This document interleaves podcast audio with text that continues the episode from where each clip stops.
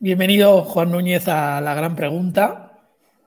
Hoy, eh, además de tener con nosotros en la gran pregunta a un buen amigo, pues es una persona que creo que en el mundo del liderazgo innovador, en el mundo educativo, tiene mucho que aportar. ¿no? Así que lo primero, gracias por, por este tiempo, Juan. Bueno, gracias a ti y gracias por la presentación. Aportaremos lo que se pueda.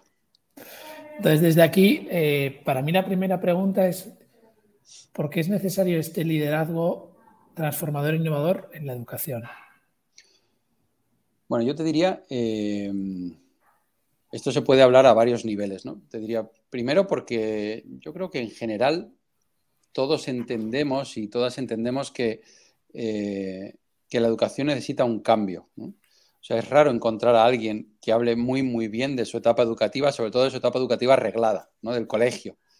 bueno, es que era el sitio apasionante en el que aprendí un montón de cosas. Bueno, en general, eh, esos momentos de, transformación o de crecimiento personal se asocian más a momentos que tienen que ver con lo no formal o con los amigos o con, el, o con mis actividades extraescolares, pero no tanto con lo que pasaba en el aula. Entonces, yo creo por ahí y luego, por, otro lado, porque yo creo que como, como sociedad, eh, los para qué de la educación los tenemos demasiado anclados en el pasado. Nuestras sociedades han evolucionado mucho y, nos preguntamos poco el para qué educamos y el para qué de la escuela.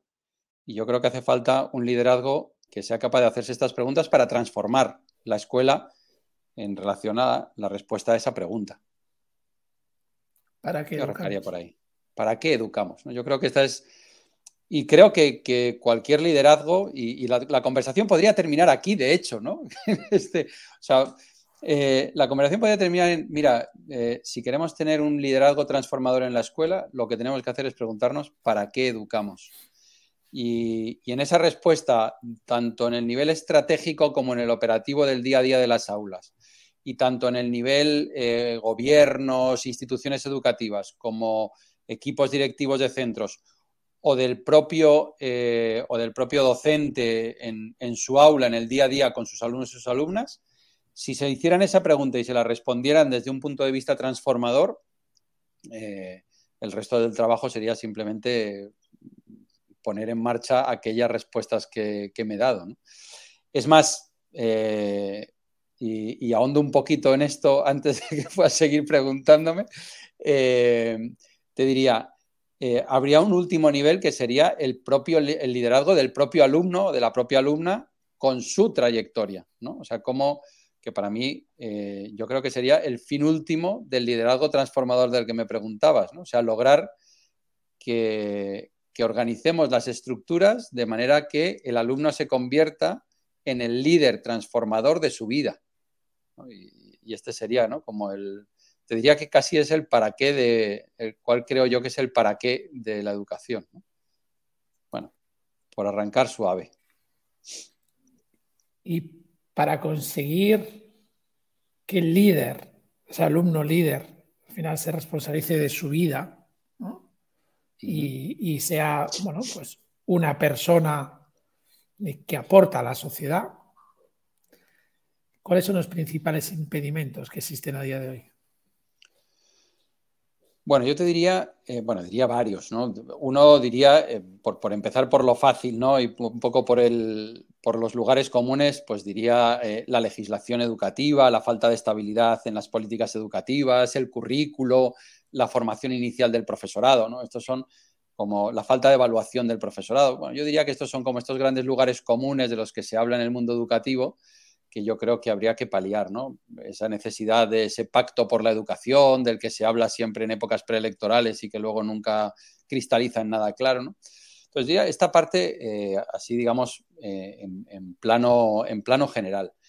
Eh, si enfocamos un poco al detalle, ¿no? si ponemos un poco, un poco más la vista corta, yo me iría a algunos aspectos clave. Por ejemplo, y te diría que el primero para mí es el de la cultura escolar el de, la necesidad de generar culturas escolares que, desarrollen esto. Y esa cultura escolar pasa por muchos temas, ¿no? Pero, pero una cultura escolar entendida como los usos, los costumbres, las costumbres, las esencias o la esencia de lo que pasa en el día a día de nuestros centros educativos, de nuestras escuelas, de nuestros institutos. Entonces, eh, esa cultura eh, tiene más, digamos, o no tiene solo que ver con las metodologías que usan los profesores, no tiene solo que ver con los contenidos o materiales educativos, no tiene solo que ver con la organización de los horarios, y, que también, sino tiene que ver con el modelo de relaciones que se establecen dentro del centro, con la forma de, entender al niño o a la niña que tenemos o que tienen los docentes. Yo creo que hay, eh, hay, un, hay un gran hándicap que es el modelo de cultura escolar que tenemos eh, en general en, el mundo educativo.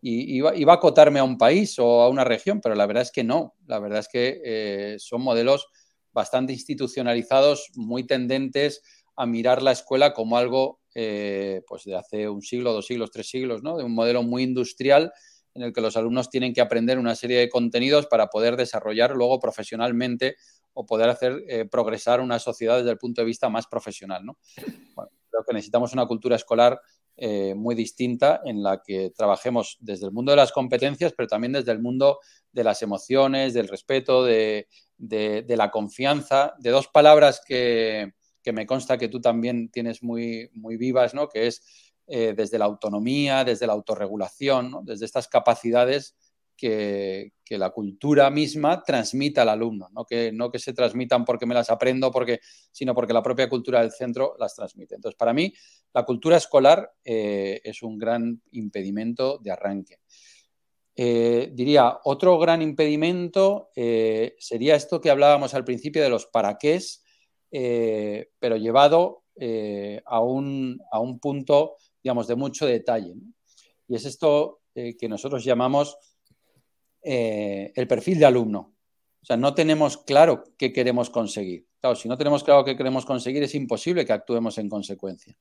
Entonces, eh, nosotros siempre decimos que para, que para que una institución educativa pueda eh, trabajar desde un liderazgo transformador, necesita tener clara una misión, una visión, un proyecto educativo. Bien, y esto fantástico, perfecto, requiere de una reflexión, requiere de un análisis, requiere de entender el contexto, de comprenderme, de comprender, fenomenal. Pero después de eso necesitamos aterrizar esto en el día a día de las aulas, porque si no hay demasiada distancia entre lo que piensa la institución y lo que hace el profesor en su día a día o la profesora en su día a día dentro del aula.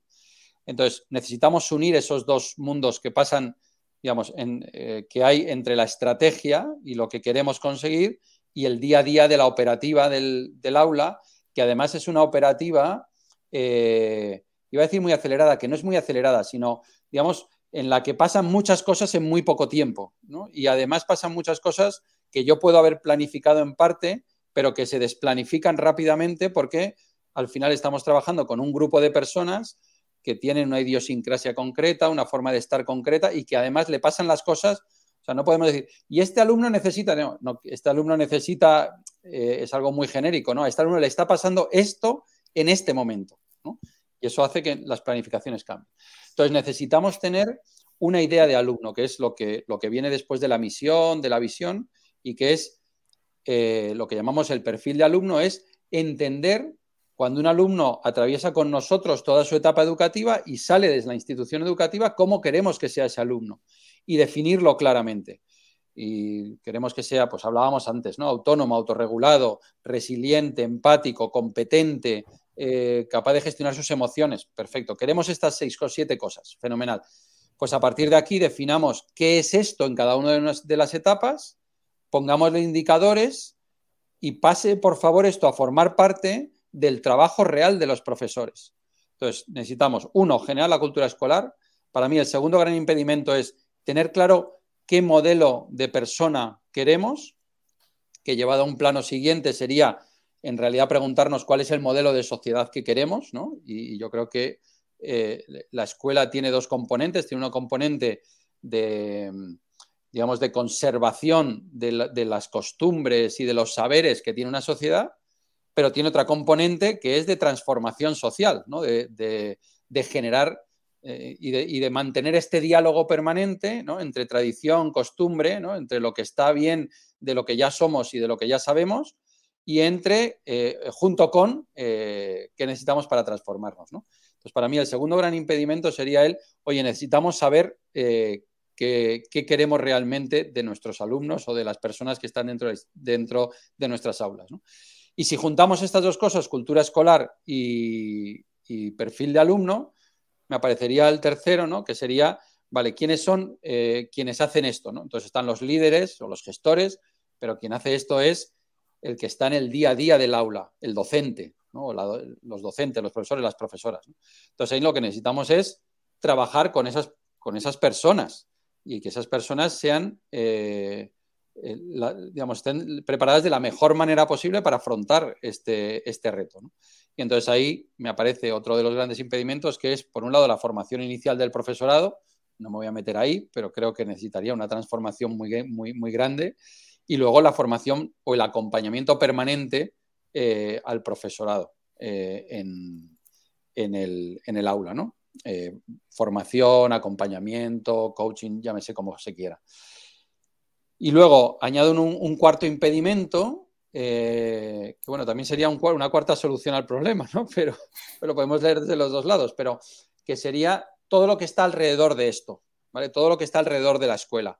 Iba a decir dos cosas o tres fundamentales. Una es la familia, eh, claramente, ¿no? La familia entendida como el, contexto más cercano que rodea al alumno, a la alumna, y yo creo que ahí hay un, hay, eh, digamos, la necesidad de, esta frase típica, ¿no? De necesitamos a toda la tribu, pues, pues, pues esta parte de la tribu. Para mí habría otra cosa que sería el contexto social en el que se desarrolla el niño, otro gran factor a tomar en consideración. Y luego otro factor que a veces eh, se olvida un poco y en el que es relativamente fácil incidir, que es todas esas cosas que pasan eh, dentro de los centros educativos que no son curriculares. Entonces me estoy refiriendo aquí esto, al modelo de relaciones del que ya hablaba antes, pero también a cosas tan sencillas o tan, tan mundanas, pero tan importantes, pues como el comedor, los patios, las actividades extraescolares, ¿no? y al análisis de si todo esto, que es parte también crítica de la vida del, alumno y de la alumna en el centro, eh, se tamizan por el tamiz del proyecto educativo y del modelo de persona en el que creo y, y por el que trabajo. ¿no? Yo creo que si tuviéramos en cuenta todos estos factores, eh, se nos haría más sencillo la ingente tarea de transformar nuestra educación. Has hablado de lo primero de cultura, ¿no? Y, para mí has nombrado dos cosas que siempre te escucho y son respeto y confianza, ¿no? Yo recuerdo cuando visitaba tus oficinas en Madrid, veía un cuadro que ponía respeto. Y después había otra frase, que esto lo hemos hablado más veces, que la confianza no es un valor, o sea, con la confianza no se juega. Entonces, ¿cuál es esa mirada de... Y ahora voy a meterme en el, segundo, en el tercer nivel, líderes y docentes, ¿no? ¿Cómo debemos de respetar más al docente para que pueda empezar a hacer todo este cambio? Bueno, fíjate, las palabras que, que has nombrado que para mí son clave en, el, mundo educativo, porque además son palabras de ida y vuelta. O sea, no, es un respeto que yo tengo hacia, sino es un respeto que está. Entonces está en, todos con todos y en todos con todo. Eh, para mí hay una palabra que, engloba esto y que es la palabra coherencia. Entonces, yo creo que eh, la coherencia ayuda al profesor eh, o al docente, a la profesora, a impulsar esa transformación o a ser ese líder transformador en su aula o en su escuela y, luego ir avanzando en otras líneas de, liderazgo. ¿no? Y la coherencia, ¿por qué? O sea, ¿por qué tenemos la coherencia? Porque eh, digamos que necesitamos una vez tengamos esos para qué de los que hablábamos, hay que ser coherente con ellos. Entonces, yo tengo que ser coherente o, tenemos que, ser, desde el punto de vista del liderazgo, coherentes. Primero, nosotros con el proyecto educativo. Entonces, claro, si ya hemos dicho lo que queremos hacer, tenemos que ser coherentes con eso que hemos dicho que vamos a hacer. Y esto, digamos, contiene al profesor, ¿no? O sea, le arropa, Y, eso tiene que ver luego con planificar cosas, con organizar estructuras, con cambiar horarios, con poner recursos, con un montón de cosas, pero tiene que ver con ser coherente con mi proyecto educativo.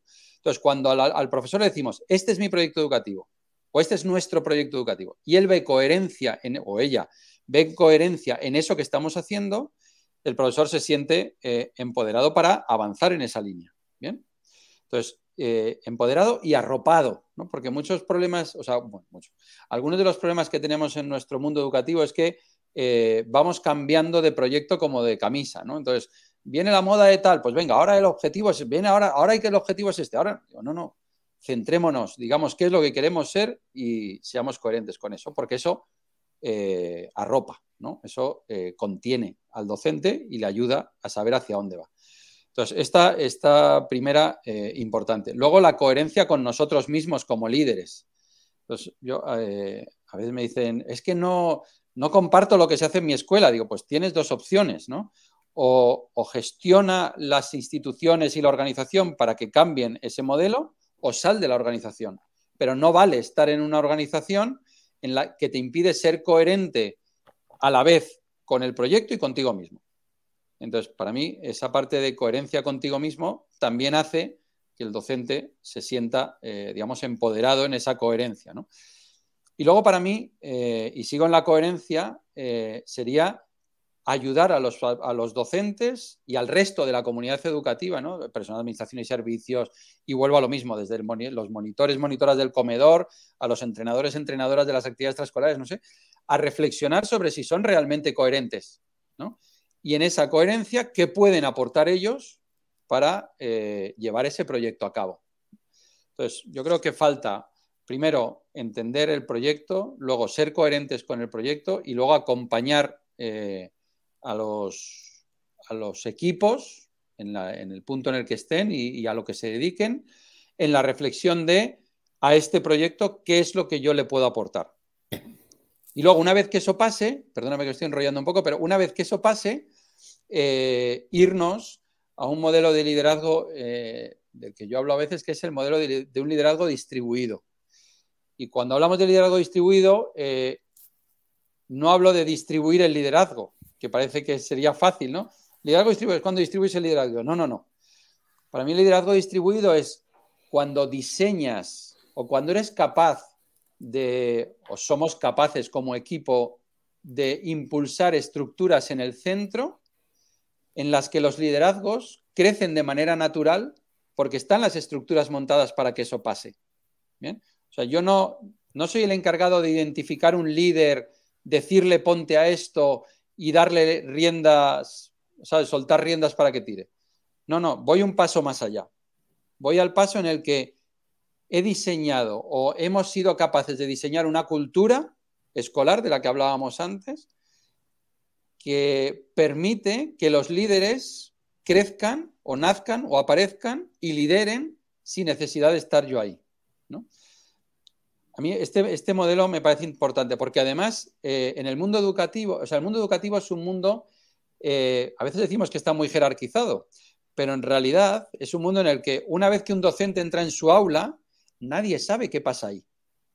Y esto, eh, o sea, o, por ejemplo, es un mundo en el que el, líder o la líder, ¿no? el director, la directora de centro, eh, en general está poco formada en, el, en liderazgo y en gestión de centros o gestión de proyectos y además que suele, cuando, digamos, como suele pasar, que viene del mundo pedagógico, pues bueno, puede saber qué hay que hacer en el mundo pedagógico, tener una idea de lo que le gusta en el mundo pedagógico, pero es que un centro educativo es mucho más que el mundo pedagógico. Es el mundo de los recursos humanos, es el mundo de la gestión de personas, es el mundo de la gestión de proyectos, es el mundo del apagar los fuegos con las familias, es el mundo, es el mundo de un montón de cosas, el mundo de pensar en la estrategia.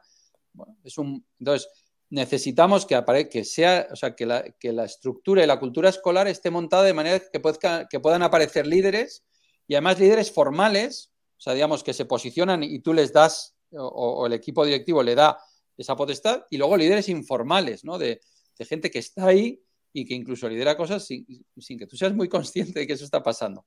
Porque la escuela es esto, ¿no? La escuela es un montón de pequeños momentos eh, que en sí mismos son transformadores para los alumnos y las alumnas. Y yo hablo a veces de este concepto del currículo instantáneo, ¿no? O, por ejemplo, de este un concepto del que me has oído hablar alguna vez, de la cuarta derivada, De esta, esta idea... Explica esto, esto gustará. Sí, la cuarta derivada, eh, yo la explico mucho intentando hacer entender que eh, cualquier mensaje que le lanzamos a otra persona, en este caso me voy a poner docente, alumno o alumna, ¿no? Eh, cualquier mensaje que un docente le, lanza a un alumno o una alumna, deja en su cerebro como dos improntas, ¿no? Una de una primera derivada y otra de una cuarta derivada. La primera es lo que, lo que explícitamente me está pidiendo o me está diciendo el docente. La cuarta es lo que realmente aprende mi cerebro. Y pongo un ejemplo muy sencillo.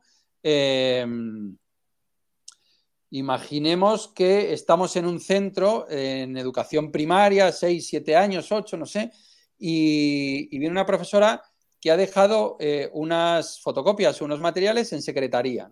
Entonces se acerca a una niña o una pareja, un niño y una niña, y les dice, oye chicos, por favor, eh, si no os importa, eh, he dejado en secretaría unos papeles que necesitamos para trabajar luego. Cuando podáis os acercáis y lo traéis, por favor. Y me doy media vuelta y sin esperar nada más, me doy media vuelta y sigo trabajando con, otro grupo de alumnos o en otra tarea. Y luego resulta que hay otra profesora que se ha olvidado también allí, otro profesor se ha olvidado también allí o ha dejado allí en secretaría eh, esos papeles y dice, chicos, eh, Marisa, Pepe, mira, una cosa muy importante, vais a ir ahora mismo a secretaría y vais a recoger unos papeles que he dejado para, fotocopiando. Tenéis 35 segundos para ir. Como me entere de que habéis corrido por los pasillos, os vais riendo o algún profesor me dice que habéis molestado, eh, os la jugáis. Y por cierto, que no me digan en recepción que no habéis pedido por favor y dado las gracias cuando habéis. Rápido. Y te asomas a la, puerta, ¿no? Y estás mirando cómo van, cómo vienen. La primera derivada en ambos casos es la misma. La primera derivada es la seño o el profe quieren que me acerque a secretaría a coger unos papeles. Pero en la primera derivada, de, perdón, en el primer caso, la cuarta derivada es, en este centro confían en mí, sienten que puedo aportar y yo confío, o ella confía, la profesora confía en que puedo hacer el trabajo que me han planteado hacer. En la segunda es, en este colegio ni se fían de mí, ni se fían de mis compañeros, y entonces me organizan de manera que no me pueda saltar la norma de ninguna manera para eh, que, porque como aunque no se fían de mí, se fían menos todavía de mis compañeros y necesitan que yo haga ese trabajo. Claro, la cultura escolar que hay detrás de uno y otro, el contexto, y lo que ocurre cuando tomo conciencia de que en esta cuarta derivada cualquier mensaje que le lanzo a mis alumnos eh, deja una impronta de cuarta derivada, de repente me convierte en un friki de los mensajes a mis alumnos, en el que me planteo permanentemente cuál es la cuarta derivada del mensaje. Entonces, claro, si yo como, como líder soy coherente y estoy pensando en esa cuarta derivada en, relación a mis docentes y soy capaz de que mis docentes lo piensen en, relación a mis alumnos, entonces de repente lo que pasa es que eh, la educación se transforma, porque transforma una cosa que es la forma de mirar al niño. Entonces, si esa cuarta derivada es coherente con el proyecto educativo, entonces sí transformamos la educación. Porque cada profesor está pensando en qué está aprendiendo el cerebro y el cuerpo de este alumno en el momento en el que, en el que le doy este mensaje, pero que está aprendiendo en lo más profundo de su ser, ¿no? Pongo otro ejemplo muy sencillito y, perdóname eh, por, Ahora está muy de moda esto del aprendizaje cooperativo, ¿no? Tú sabes que yo soy un gran fanático de las metodologías activas, del aprendizaje cooperativo, del trabajo por proyectos, aprendizaje basado en retos, rutinas, todas estas cosas. Vale, me encantan. Bien, pero cuando explico eh, el, trabajo cooperativo con los, a los docentes, muchas veces les digo, ¿por qué hacemos un 1, 2, 4? ¿no? Que es una técnica muy sencilla, primero trabajamos individual, luego en parejas, luego en grupos.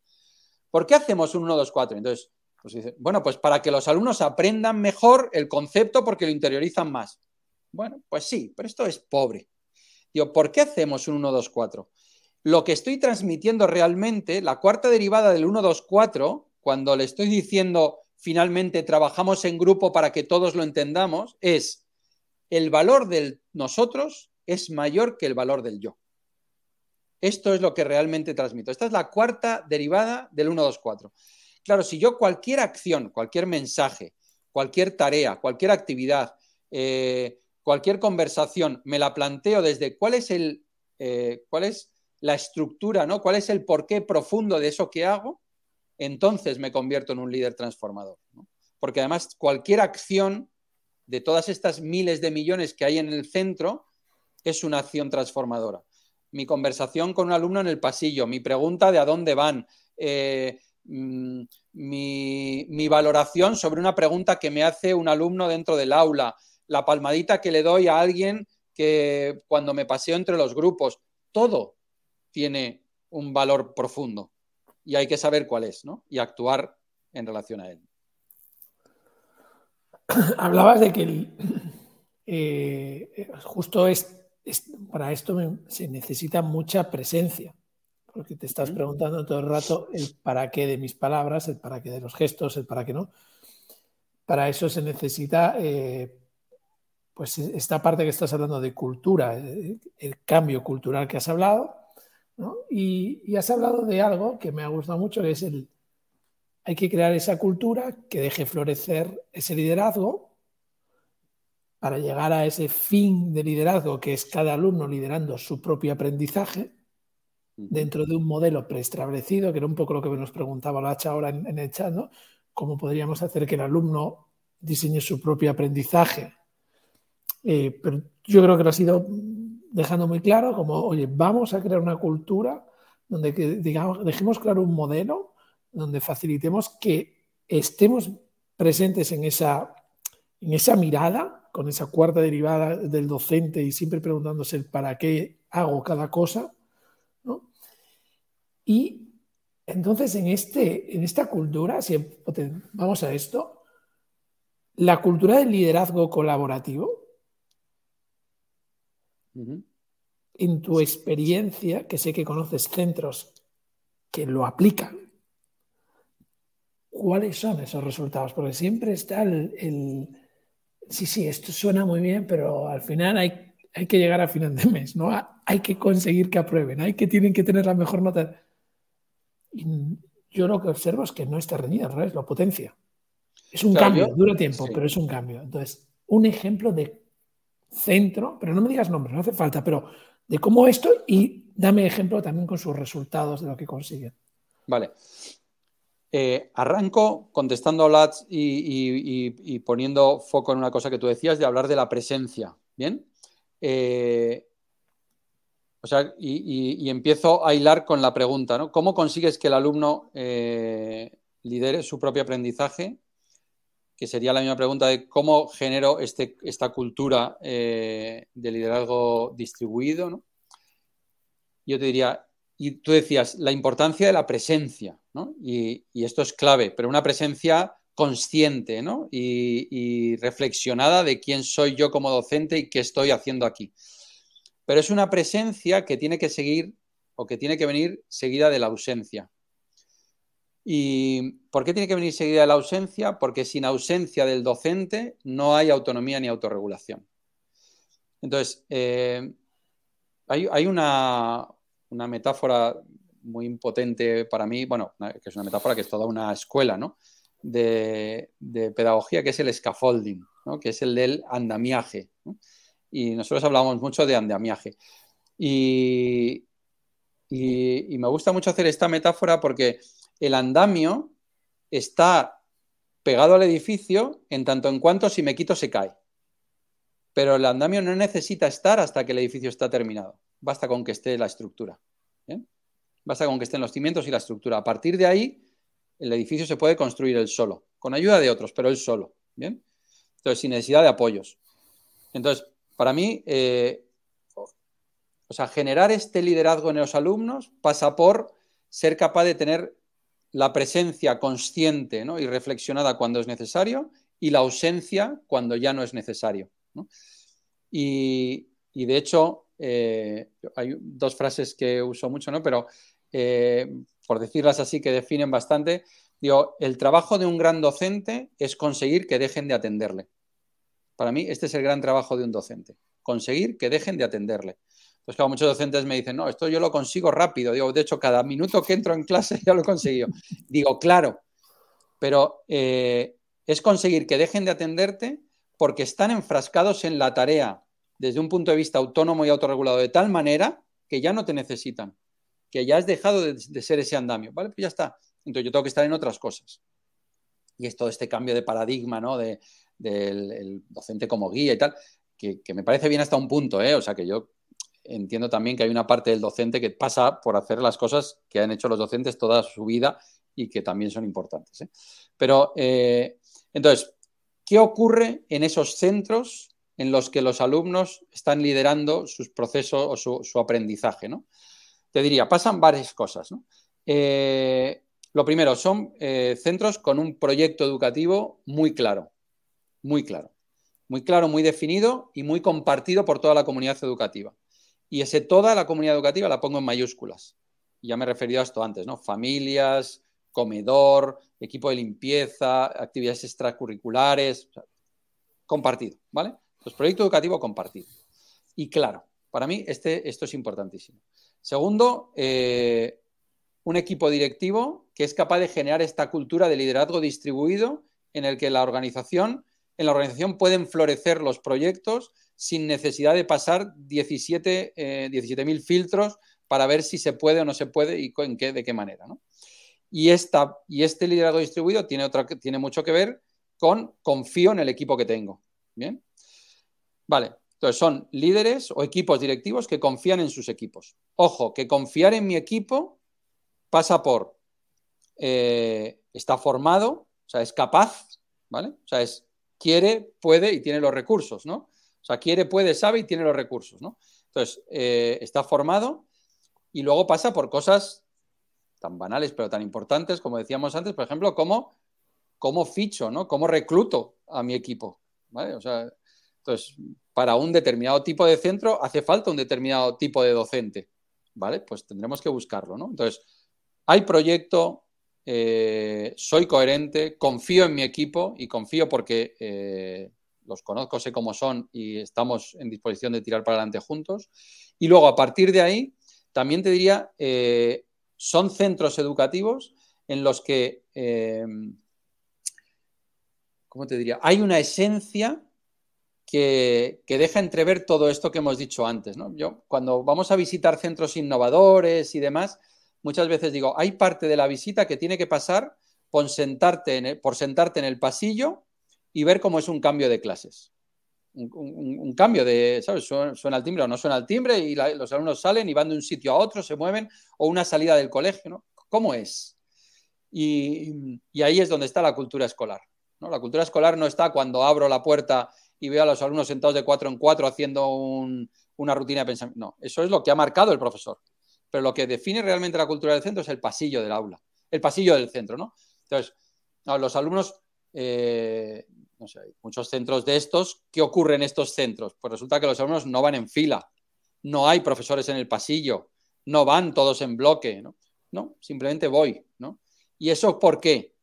Bueno, los alumnos cuando se cruzan, pues, pues se separan para dejarse pasar, no, no se pegan por el pasillo, no se chocan las filas, no necesito ir en fila. Claro, esto tiene que ver con un montón de grandes decisiones de proyecto y de micro decisiones del día a día del aula y del día a día de lo que pasa en el centro, que provoca que un alumno tenga la autonomía suficiente como para saber que tiene que ir desde el punto A al B y va charlando con un colega o con una colega y cuando se cruza con alguien, pues le pide perdón o deja, eh, y sigo y llego y me pongo a la tarea. Claro, esto no es una cosa que pase por arte de vivirlo, que pasa porque hay una cultura, porque hay un modelo de liderazgo que hace que esto pueda ocurrir. ¿no? Entonces, eh, esto tiene que ver también con algunas decisiones que tienen que ver, y ya termino con lo que pasa en estos centros, tienen que ver con gestión y tienen que ver con pedagogía. ¿no?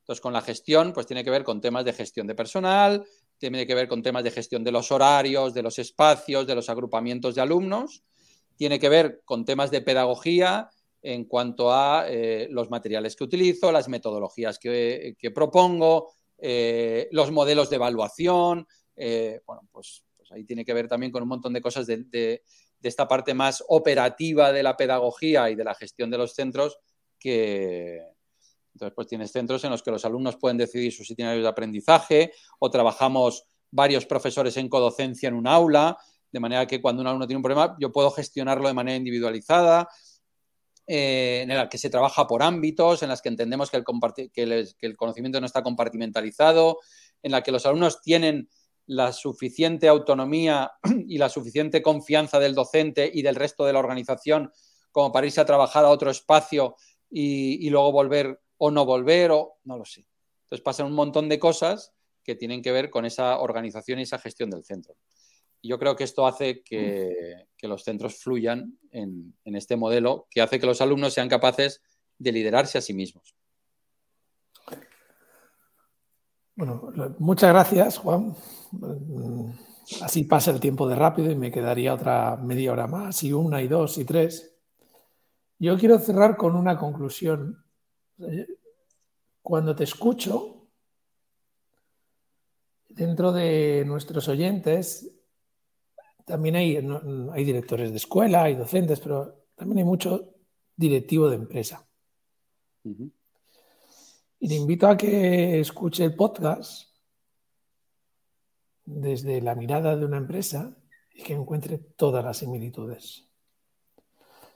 Y que además sea capaz de entender de dónde vienen esas personas que trabajan en la empresa y él mismo, de qué cultura de escuela viene y todo lo que tiene que desaprender para conseguir ese liderazgo colaborativo que deje que cada uno aflore su talento, donde en nosotros está por encima del individuo.